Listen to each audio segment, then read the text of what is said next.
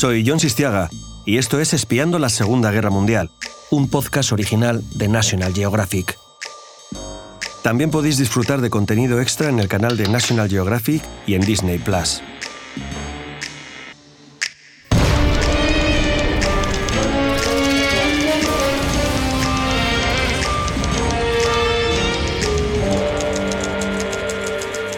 Vamos a espiar a los Richie Boys. Se trata de unos 15.000 hombres adiestrados por el Servicio de Inteligencia Militar de Estados Unidos y que fueron claves en la Segunda Guerra Mundial. De ellos, unos 2.000 más o menos eran judíos de origen alemán o austriaco, entre los que había pues muchos chavales que habían escapado del continente sin sus padres, siendo menores, a través de los puertos del Mar del Norte. Bueno, volvieron durante la guerra y sus especialidades fueron las labores de inteligencia y contrainteligencia. Sirvieron en primera línea, como interrogadores de prisioneros, como interrogadores de desertores, sirvieron en la retaguardia enemiga, infiltrándose tras las líneas para extender rumores, mellar la moral, recoger datos de importancia, en fin. Si nos guiamos por las valoraciones que hizo posteriormente el ejército de Estados Unidos en la posguerra, los Richie Boys se encuentran entre los agentes más capaces y eficaces a la hora de ejecutar labores de inteligencia. Literalmente se dijo de ellos que fueron, abro comillas, extremadamente valiosos en todas las misiones a las que fueron asignados, cierro comillas, de forma que ayudaron decisivamente a la victoria aliada, a salvar vidas y sobre todo a hacer la guerra más corta. Enigma. Código Enigma.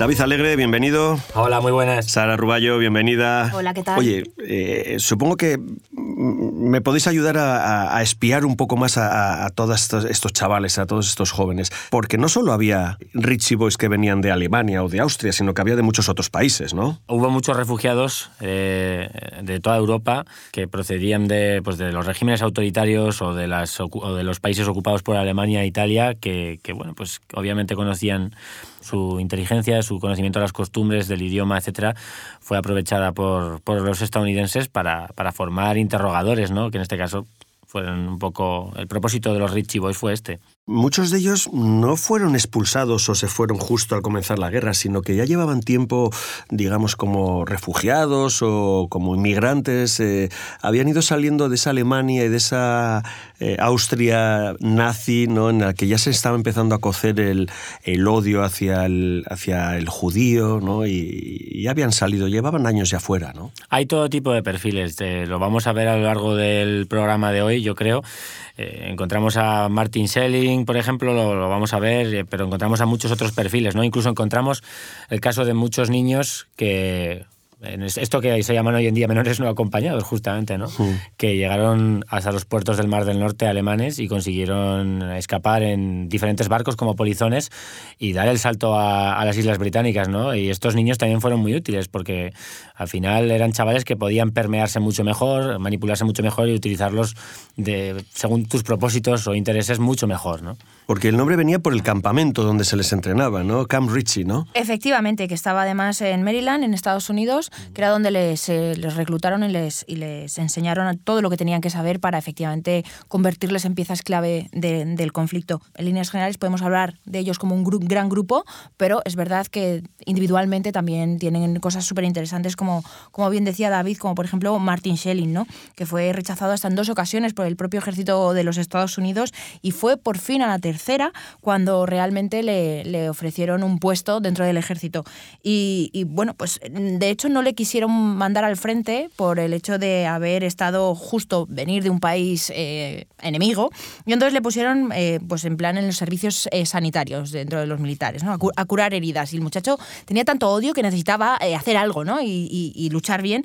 Y de repente, pues en febrero de 1943 le mandaron hasta efectivamente el campamento que comentabas de los Ritchie Boys, del Servicio de Inteligencia Militar, en Fort Ritchie, en Maryland, y ahí es donde fue instruido y allí, pues dentro de ese programa de adiestramiento, le dejaron preparadísimo para efectivamente saltar eh, rumbo, bueno, cruzar el Atlántico y volver a Gran Bretaña para ahí empezar eh, el gran combate. Pues Sara, en Espiando la Segunda Guerra Mundial tenemos la voz de Martin Zagadki. Código Enigma. Nosotros, los inmigrantes recién llegados, estábamos orgullosos de nuestra contribución al esfuerzo de guerra, aunque no fue conocido o muy apreciado por muchos estadounidenses. Aunque fuéramos pequeñas piezas en la compleja maquinaria que se tuvo que ensamblar para ganar la guerra, los refugiados germanohablantes eran como recursos naturales en la lucha de Estados Unidos contra Hitler y los nazis. El propio Selin se, se, se denomina él a sí mismo refugiado germanohablante. Claro, para entender la historia de Martin Selin tenemos que, que viajar a la Centro Europa en plenos años 30, ¿no? Eh, concretamente el 9 de noviembre de 1938. Ese día el gobierno nazi ordenó, eh, orquestó una campaña de agresiones salvajes, un pogromo contra la comunidad judía alemana. Pero Martin Schelling, que vivía en un, pueblo de Franconia, en mitad de Alemania, aislado, eh, no supo nada ¿no? de todo esto hasta el día siguiente, que es cuando vinieron a buscarlo a casa, hombres de uniforme, y se lo llevaron a Dachau, que es el primer campo de concentración alemán, abierto en mayo del 33 ya.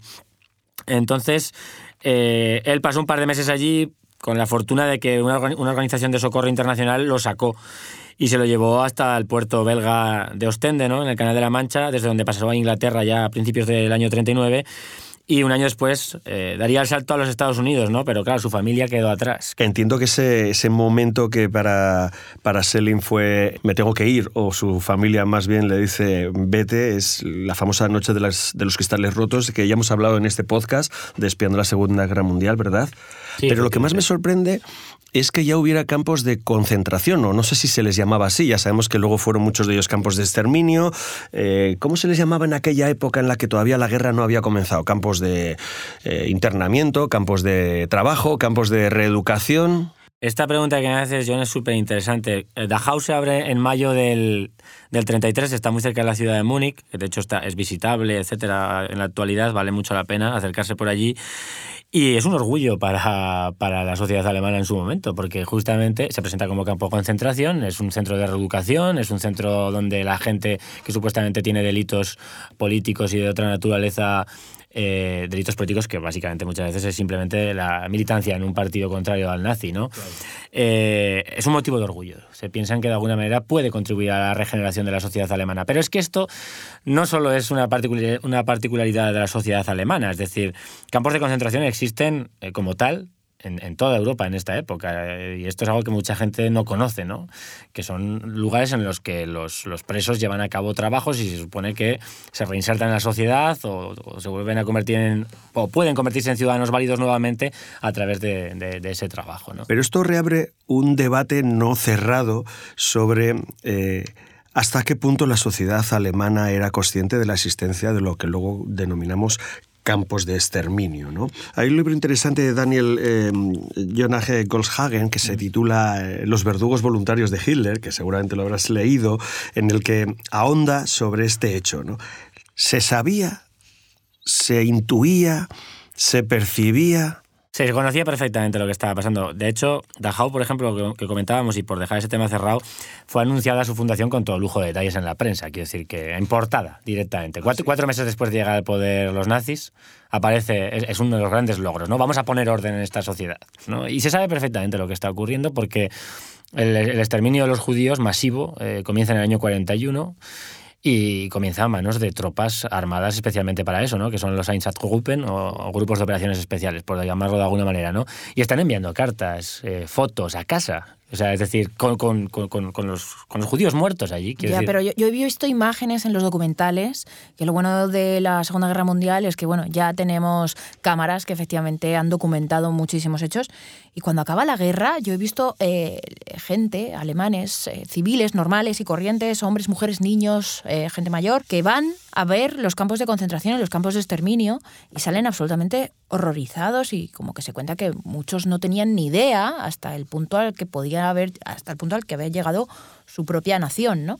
¿Esto es verdad? ¿No es verdad? Bueno, esto es una cuestión que ya comentaba John, ¿no? A través del libro de Goldhagen ha sido cuestión de debate. El libro de Goldhagen fue súper polémico precisamente porque él hablaba de la complicidad masiva del pueblo alemán No, lo tenía clarísimo, él. Sí. Lo tiene clarísimo. Y yo estoy convencido, yo soy partidario de las tesis de Goldhagen. eh, era imposible permanecer al margen Ya. de lo que estaba pasando, porque por lo que os explico. Es decir, hoy día en día sabemos muy bien, la gente que nos dedicamos a, a la historia sociocultural de la guerra, que a través del correo postal eh, que unía a los soldados con sus familias, eh, que si llegaron fotos, llegaron documentos, llegaron por escrito, estaban explicando lo que estaban haciendo, cuánta gente estaban matando y lo orgullosos que estaban de hacerlo. Cualquiera que haya estado en Auschwitz, por ejemplo, y coja su GPS del teléfono y trace una línea recta que te diga origen y destino entre el campo de concentración de exterminio de Auschwitz y el centro de la ciudad, se dará cuenta que apenas hay dos kilómetros tres.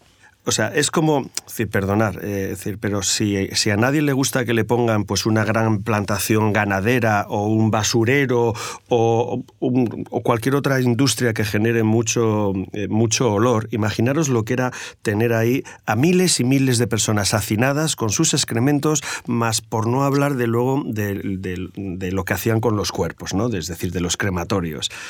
Era imposible no conocer lo que estaba ocurriendo ahí, porque además muchos de los empleados vivían en las, en las localidades de alrededor o eran eh, pues el que lleva el pan o el que lleva el agua o el que lleva el whisky es de la, es de la zona de al lado, siempre. Entra y sale, ¿no? Esto que comentas es, es, es un hecho, ¿no? Una de las cosas que de alguna manera puso de relieve lo que estaba ocurriendo en los campos justamente era el olor dulzón a la carne quemada que pululaba en muchos kilómetros a la redonda, justamente, ¿no? Como comentabas. Pero los alemanes en, este tema eh, sí que intentaron de alguna manera borrar las huellas del delito. Primero, estableciendo los campos de exterminio en territorio polaco ocupado. Nunca los campos de exterminio estuvieron en territorio alemán. Esto, esto es un hecho. Y cuando se retiraron, eh, dinamitaron todas las cámaras de gas, dinamitaron todo lo que pudieron. los crematorios. Vamos a volver a los... Dejarme volver a otro testimonio sobre los Richie Boys. Código Enigma. Mañana comienza mi vida de soldado.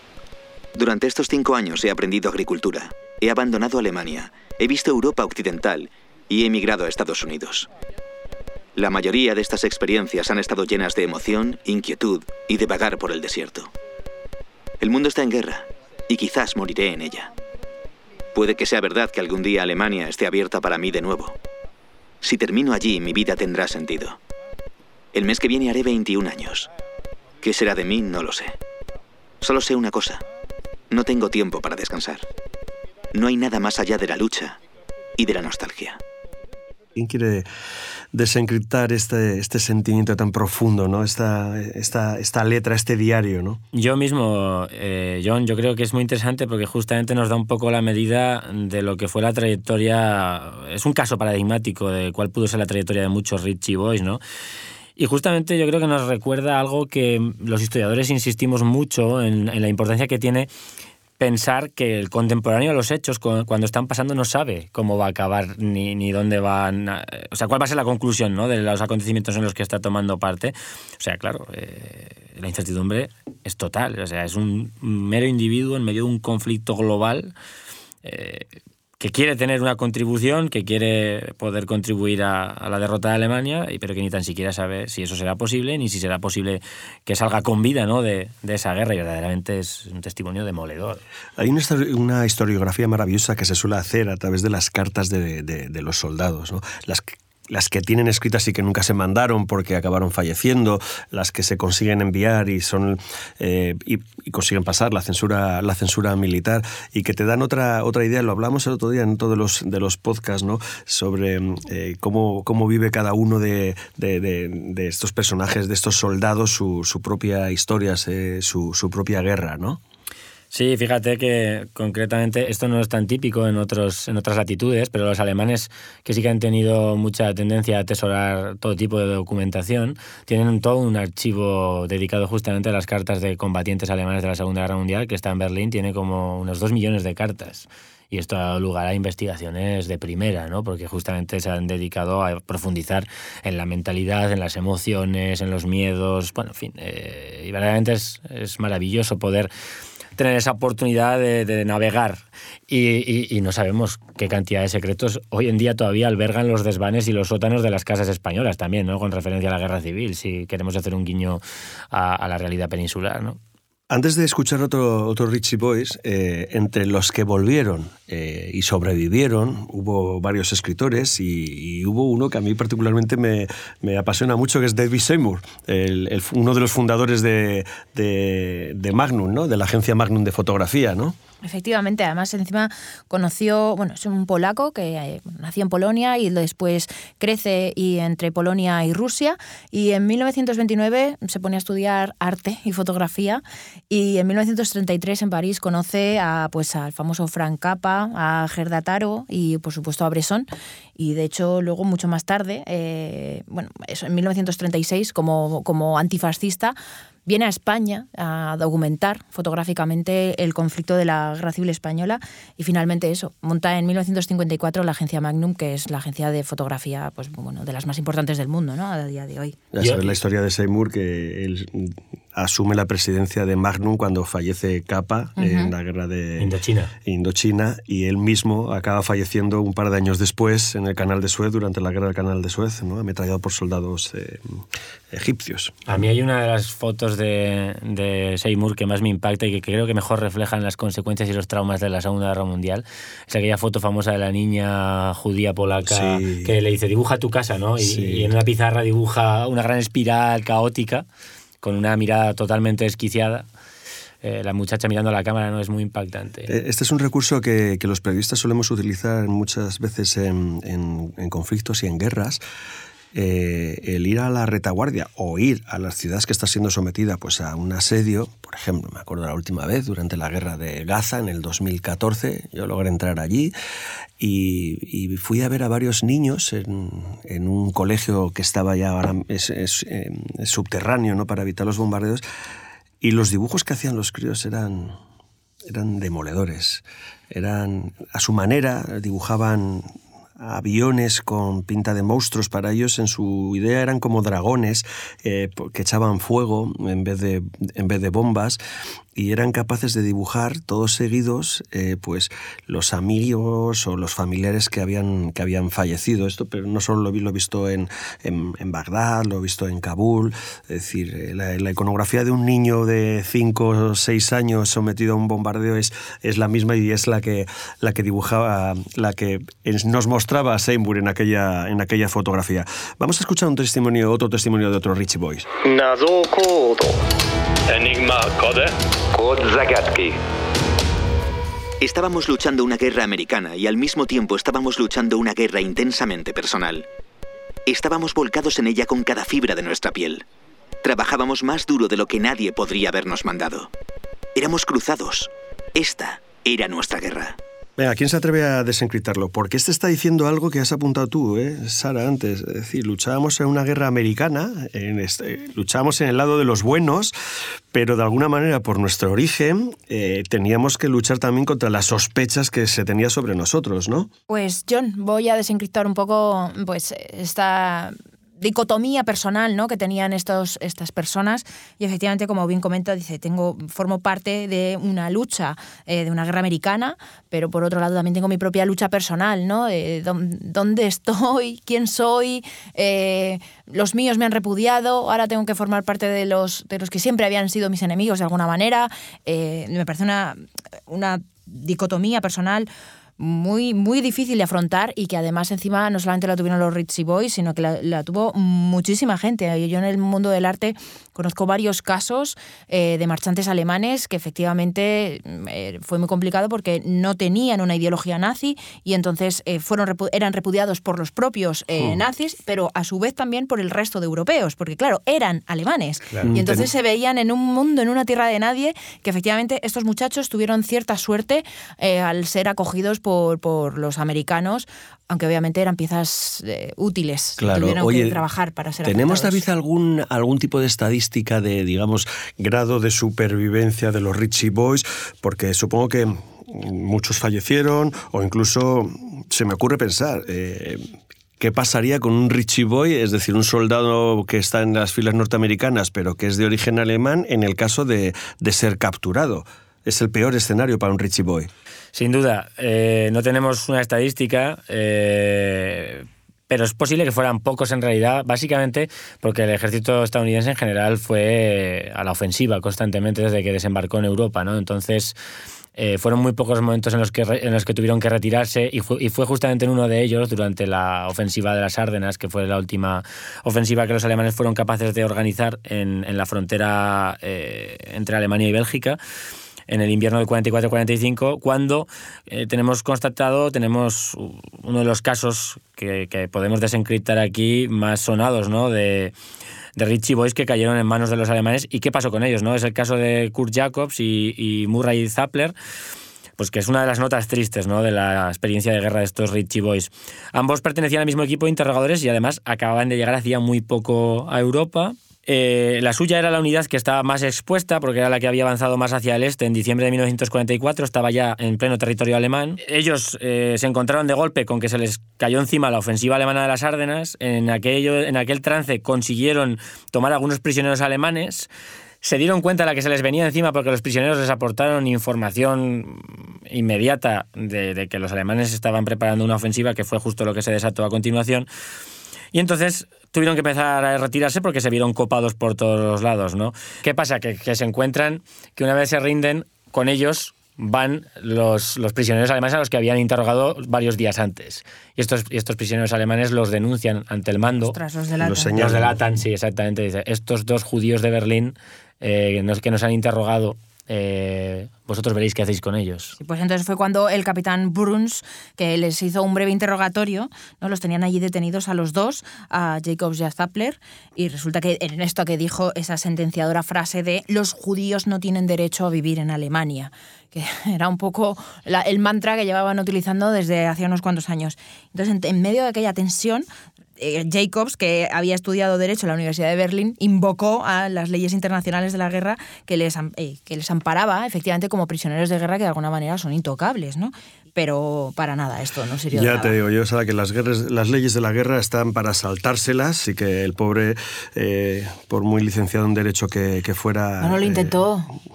acabó fusilado, ¿no? Bueno, un mes después, un prisionero alemán capturado eh, em, denunció todos los detalles del crimen de guerra y aquí se pudo descubrir lo que había pasado con, con, Jacobs y, Zappler, ¿no? Y se reveló quién les había interrogado, quién era el alto mando que había decidido y por eso se tiene esa famosa frase, ¿no? De los judíos no, merecen vivir en Alemania porque había un testigo directo que, sabía lo que había dicho eh, este oficial, que después fue juzgado.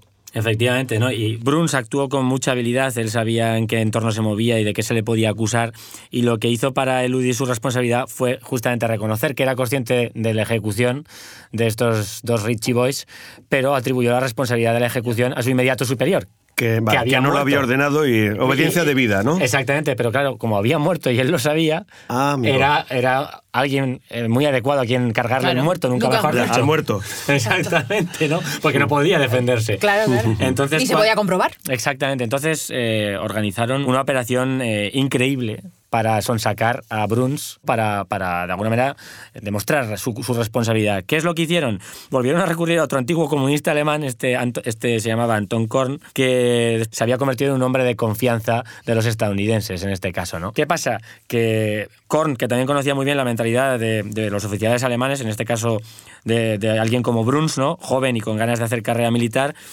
sabía que no podría resistirse a confesarle sus crímenes si lo ponían en la celda contigua y él se presentaba también como alguien que había sido capturado por los estadounidenses eh, por crímenes de guerra y que iba a ser procesado por crímenes de guerra. Entonces, de alguna manera, enseguida, Bruns sintió afinidad con él y le confesó todo lo que había hecho. Y esto fue básico y fundamental eh, para organizar el proceso que acabó eh, el 14 de junio con, con, su ejecución por un piquete de fusilamiento. No es decir, que había que tener mucha psicología para ganarte, como hizo este antiguo este soldado alemán que era antiguo comunista para ganarse a este, a este oficial y que cantara, ¿no? De celda a celda, ¿no? Sí, esta, eh, yo creo que aquí jugaba con la fanfarronería de, pues de un oficial, ¿no? Sabiendo que, entraría al trapo. De hecho, eh, hoy en día sabemos, eh, y vale mucho la pena traerlo a colación, ¿no? Sabemos que a los, a los soldados, a los prisioneros de guerra alemanes les gustaba mucho regodearse en los crímenes que habían cometido de guerra, ¿no? Eh, era una manera de demostrar su virilidad, y esto lo sabemos muy bien porque los británicos en los campos de prisioneros alemanes llevaron a cabo escuchas secretas en las que grababan a los, a los soldados, y esto se descubrió hace muy poco. Las, las actas de estas grabaciones se descubrieron hace muy poco y dieron lugar a un libro maravilloso, que es el libro de Harald Belzer y de Sönke Neitzel, que se llama Soldados del Tercer Reich y que justamente recoge y analiza todos esos testimonios de soldados que se pavonean y que fanfarronean sobre la gente a la que han matado, las mujeres a las que han violado, etcétera, etcétera. ¿no? Entonces, él jugaba justamente con esa psicología. Y, y a los Richie Boys, pues les pasaba un poco lo mismo, en el sentido de que estaban deseosos de, de alguna manera, reafirmarse como judíos que habían sufrido persecución y, de alguna manera querían decir, ahora nos estamos vengando, fijaros, cabrones, yo soy el judío ese al que quisisteis matar y ahora yo os la estoy devolviendo doble, ¿no? Pero claro, eso es una doble trampa, ¿no? Porque hay una frase muy famosa que dice, prefiero ser dueño de mi silencio que esclavo de mis palabras, porque en un momento dado eh, la tortilla se te da la vuelta y tus declaraciones te ahorcan directamente. Es que de hecho es un problemón, pero además en ambos bandos. Totalmente, de hecho tenían directivas clarísimas para que no mostraran su identidad. Habían cambiado sus nombres, tenían seudónimos. Eh, eh, tenían instrucciones muy claras para no comunicarse entre ellos en alemán ante los alemanes, ¿no? Este tipo de cosas. Pero claro, era muy común que se saltaran este tipo de protocolos. Esto, pero esto me recuerda a Spider-Man de rollo cuando le dijo a su tío, tu identidad es lo más valioso que tienes. Déjame ponerte a prueba, Sara. ¿Qué película de los últimos, creo que es 10 años, está basada en los Richie Boys? Ah, qué buena pregunta. Así que me has pillado, ¿eh? Totalmente. y además está dirigida por Tarantino. no me digas. Eh, ah. malditos, bastardos. malditos bastardos. malditos bastardos. Sí, sí, sí, ¿eh? sí, sí. Que, que, además hace lo que, pues esto solo lo puede hacer Tarantino, claro. Que es hacer lo que le hubiera gustado a cualquier Richie Boy, ¿no? ¿Eh? Cargarse a Hitler. Tarantino es especialista en, en, lograr cambiar la historia. Bueno, volvamos a la seriedad otra vez porque quiero ponerles otro testimonio. No es realmente de un Richie Boys, pero sí de alguien que sabe muy bien lo que ocurría en, campos de concentración o de exterminio, como, como le llama Hauser.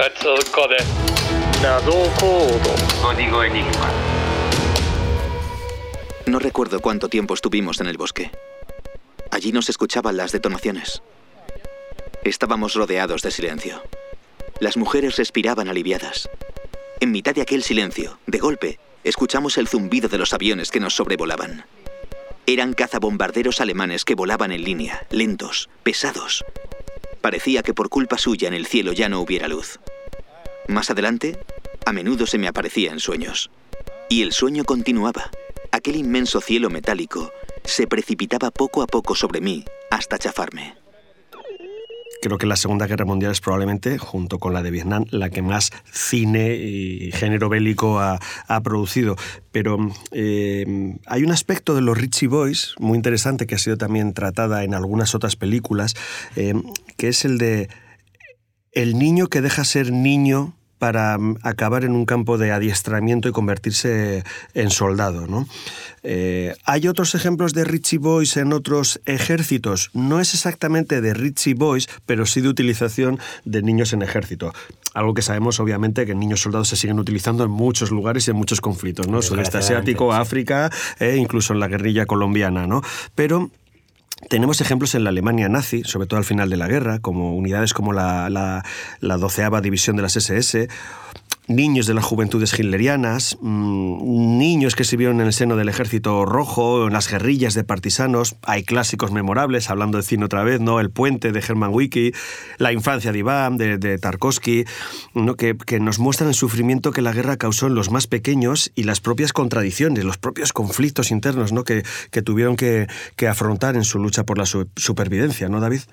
Sí, totalmente. Eh, fijaros que una cuestión absolutamente terrorífica es que los, los, soviéticos, el ejército rojo, cuando comenzó a liberar parte de los territorios que habían conquistado los alemanes y comenzó a avanzar hacia el oeste, eh, empezó a encontrarse con muchos huérfanos de guerra, claro. Y estos huérfanos de guerra directamente eran apadrinados por las unidades que, que, los llevaban consigo. O sea, los llevaron consigo prácticamente hasta el final. Hacían pequeños servicios, pues si hacía falta traer té, si hacía falta traer lo que fuera, o sencillamente eran protegidos de las diferentes unidades casi como mascotas, casi. Es que no, no, no, les quedaba otra, porque la otra opción era pues que los niños un poco vagasen por libres con esa mentalidad infantil y en la que son conscientes de muchas cosas, pero también a su manera, en la que son conscientes de que hay un conflicto y que muere la gente, pero también seguramente pues viviendo en una especie como de, pasaje paralelo eh, donde la delincuencia juvenil sería, vamos, estaría a la orden del día, que además fue un problemón en Estados Unidos eh, cuando todos los padres se tuvieron que ir a luchar a Europa y las madres tuvieron que ir a fábricas. Eh, entonces, claro, los chavales pues tenían estaban en, eso, en tierra de nadie, ¿no? Por decirlo de alguna manera. Si hay algo realmente desgarrador en una guerra es enfrentarte a, la mirada de, un niño que no entiende lo que le está pasando y que solo ve eh, que su mundo alrededor eh, se, derrumba y, se destruye. Em, estamos hablando de Segunda Guerra Mundial, estamos hablando del régimen nazi. Eh, sus tácticas han sido luego copiadas también por, por otros regímenes, ¿no? en Indochina, en en Ruanda, es decir, y, está ya estudiado por, hablamos antes de Goldhagen, por Michael Walser, o sea, cuáles son las fases, digamos, para acabar con, con toda una parte de tu población, ¿no? que empiezas desde la transformación política o identitaria, este ya no es de los nuestros, sigues por la represión contra ellos, Noche de los Cristales Rotos, eh, considerarles que hay que ser detenibles. El arte. Eh, la expulsión de todos ellos de tu sociedad. Hay algo realmente interesante que es la prevención de la reproducción, es decir, que, no vuelvan a reproducirse, como pasó en Ruanda con, los, con los tutsis o, la Alemania nace con los, nazi, con los judíos, todo esto antes de llegar a la parte final, ¿no? que es la, la eliminación de, todos ellos.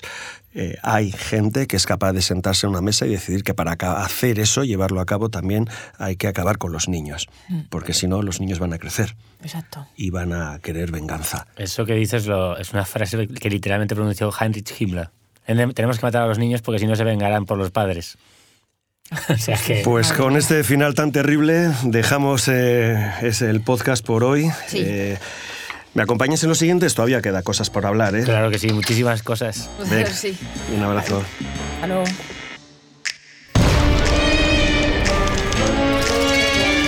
Recuerda que también puedes seguir disfrutando de más contenido sobre la Segunda Guerra Mundial en el canal National Geographic y en Disney Plus.